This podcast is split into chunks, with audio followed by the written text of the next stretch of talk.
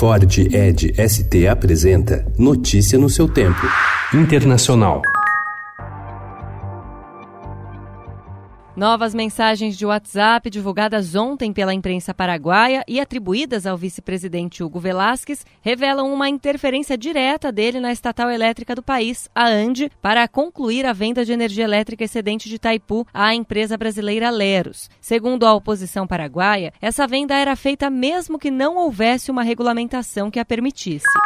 As negociações entre Brasil e Paraguai sobre a contratação da potência da usina de Itaipu tinham outros temas de interesse do país vizinho. Essas mensagens trocadas entre o presidente do Paraguai, Mário Abdo Benítez, e o ex-presidente da estatal Ande, Pedro Ferreira, reveladas pela imprensa paraguaia, mostram que, para o governo, as relações entre os dois países vão além dos interesses da companhia e incluem também obras de infraestrutura, como pontes, linhas de transmissão e até a cota de importação para turistas.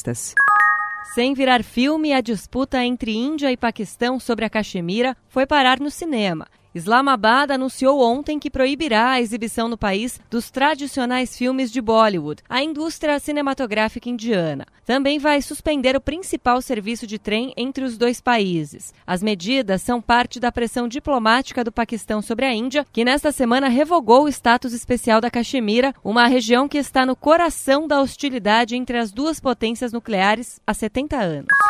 O ministro italiano do interior e líder da Liga, Matteo Salvini, exigiu ontem eleições antecipadas o mais rápido possível, em meio às divisões entre as duas siglas da coalizão no poder. O pedido foi feito após um dia de reuniões e negociações entre eles e o primeiro-ministro Giuseppe Conte, que consultou o presidente Sérgio Mattarella. A decisão desata uma crise de governo e foi tomada um dia depois de a Liga romper com seu aliado, o Movimento Cinco Estrelas, de esquerda, pelo controvertido projeto de uma linha de trem de alta velocidade entre França e Itália.